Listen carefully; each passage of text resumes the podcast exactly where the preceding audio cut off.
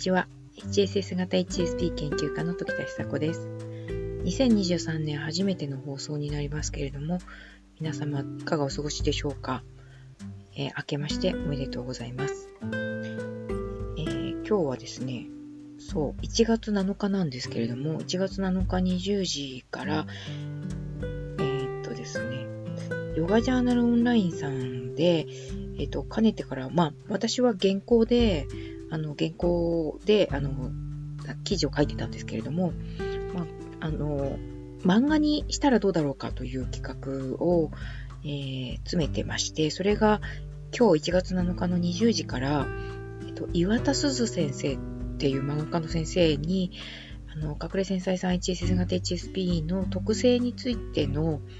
あの、漫画を書いていただいて、オープンしていますので、もしよかったら見てください。ヨガジャーナルオンラインで HSS 型 HSP あるいは隠れ繊細さんあるいは岩田鈴あるいは時田久子で検索していただけるとその漫画にたどり着けるかなというふうに思います。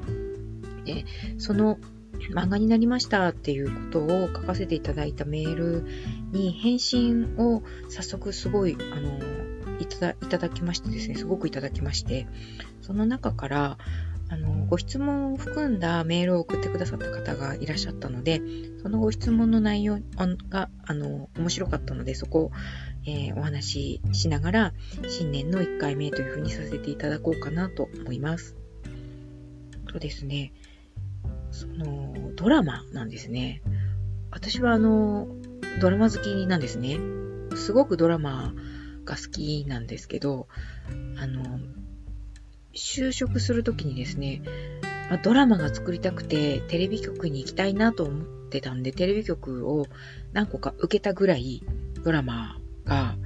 まあ好きなわけですよ。ドラマに込められたメッセージが好きだったりとか、ドラマのその、えっと、手法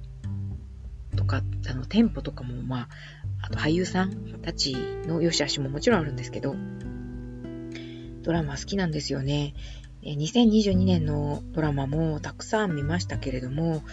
まあ、あのー、すごく人気があった、やっぱり NHK の大河ドラマですね。鎌倉殿の13人ほか、あのー、いい作品がかなりあったな。エルピスっていう、その、12月までやってたドラマ、カンテラ、カンテレで制作されてたものだったんですけれども、フジテレビ系列なんでフジテレビで放送されてました。それもあの、冤罪を扱ったドラマで、革新的っていう風に言われてましたし、そういうなんかこう、人が、人がっていうか、プロデューサーさんや作家さんたちが何かに挑戦して新しいことをやろうとしているドラマは、本当にワクワクしますね。さあ、本題です。すいません。えっ、ー、と、まあ、そのぐらいドラマが好きなんだよっていう話なんですけれども、えっと、この方のご質問はですね、他の方はどうなんだろうっていうふうに書かれていたんです、いるんですね。HS HSP あるあるなんですかっていうことだったんですけれども、と全く見たことのないドラマを途中から見ても全然気にならないで見始めたりすることができるそうなんですね。これ、あの、そこの方の、えー、配偶者の方は、絶対にそれは嫌だっていうふうにおっしゃってるそうなんです。うーん、HSP 特性とかあんまり関係ないんじゃないかなって正直思います。あのー、うん、途中から見るのは、ちょっと気持ち悪いかなっていうところもあります。あと、最初の、第1話の最初の10分くらいを見ると、そのドラマの良し悪しっていうんですかね、好きか嫌いか、好みがもうわかるので、ちょっと最初に、最初のやつを TVer とか、と、ドラマ途中から見れるや、あの、NHK とかだったら NHK プラスとか、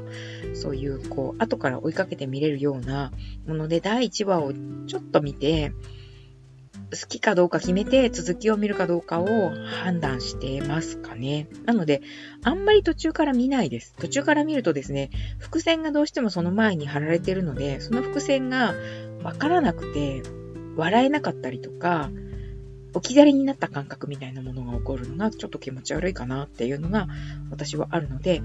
えっと、あんまり HSP あるあるじゃないのかなっていうふうに思うんですけれども、皆さんはどうなんでしょうね？ドラマの好き好き、好き、好きな、好き、好きであるかどうかみたいなことにも関係があるような気がします。はい。えー、コロナがまだ流行ってま、また流行ってますねということなので、はい、また流行ってますね。そして、